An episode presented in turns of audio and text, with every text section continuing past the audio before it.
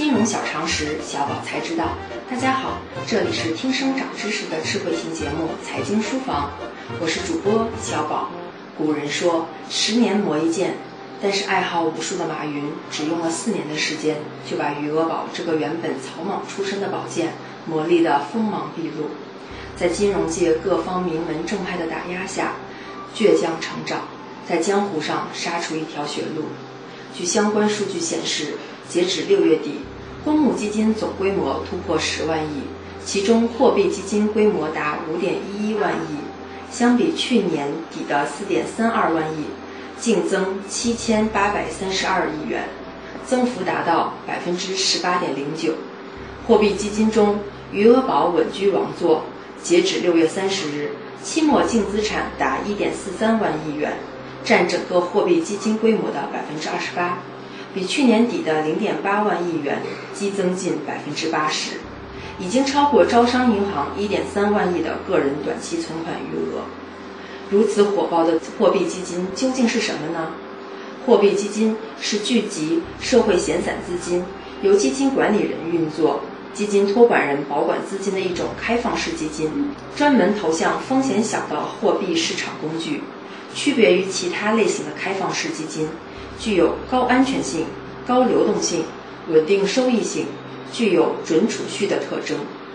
而余额宝是蚂蚁金服旗下的余额增值服务和活期资金管理服务产品，于二零一三年六月推出。余额宝对接的是天弘基金旗下的货币基金，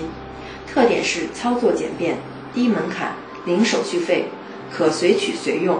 除理财功能外，余额宝还可直接用于购物。转账、缴费、还款等消费支付，是移动互联网时代的现金管理工具。目前，余额宝依然是中国规模最大的货币基金，一元起购，定期也能理财。二零一三年，余额宝的横空出世，开创了国人互联网理财元年。同时，余额宝已经成为普惠金融最典型的代表。上线一年后。它不仅让数以千万从来没接触过理财的人萌发了理财意识，同时激活了金融行业的技术与创新，并推动了市场利率化的进程。华夏银行发展研究部研究员杨驰表示，余额宝的出现，一方面满足了居民日益增长的资产配置需求，对现有的投资产品是一个很好的补充，不仅提高了理财收益，降低了理财门槛。更唤醒了公众的理财意识。如今，余额宝已不仅仅是国民理财神器，它还在不断进入各种消费场景，为用户持续带来微小而美好的变化。据相关数据显示，按照余额宝目前的增长速度，它在2017年9月底的规模有望超过中国银行2016年全年的个人平均存款余额1.63万亿元，四年扩张337倍。余额宝不仅成为收益率最高、规模最大、用户数量最多、买卖最方便的货币市场基金，创造了中国公募基金业的神话，也造成银行个人活期存款的大量流失。马云曾说的：“如果银行不改变，我们就改变银行。”一语成谶。草莽英雄如何打败名门正派？首先，余额宝的规模激增与其本身的高收益密不可分。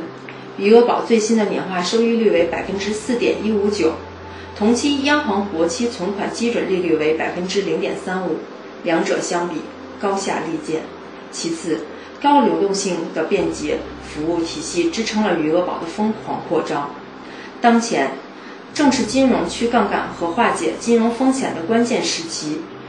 股市低迷，楼市调控，货币政策紧张，投资市场机会乏善可陈。对于大量闲置资金来讲，投资余额宝等货币基金，一方面可以稳定的获得跑赢实际通胀率的较高收益，另一方面可以充分保持资金的流动性。一旦投资市场迎来机会，可以迅速转移战场，博取更高收益。除此之外，移动互联网时代，支付宝便捷的服务体系也为余额宝迅速增长提供了条件。余额宝开疆拓土的史诗级扩张，自然让长期养在深闺的各个银行感到胆战心惊。这意味着他们在未来争夺存款的战场上将处于更加不利的地位，资金成本会上升，利润率下降。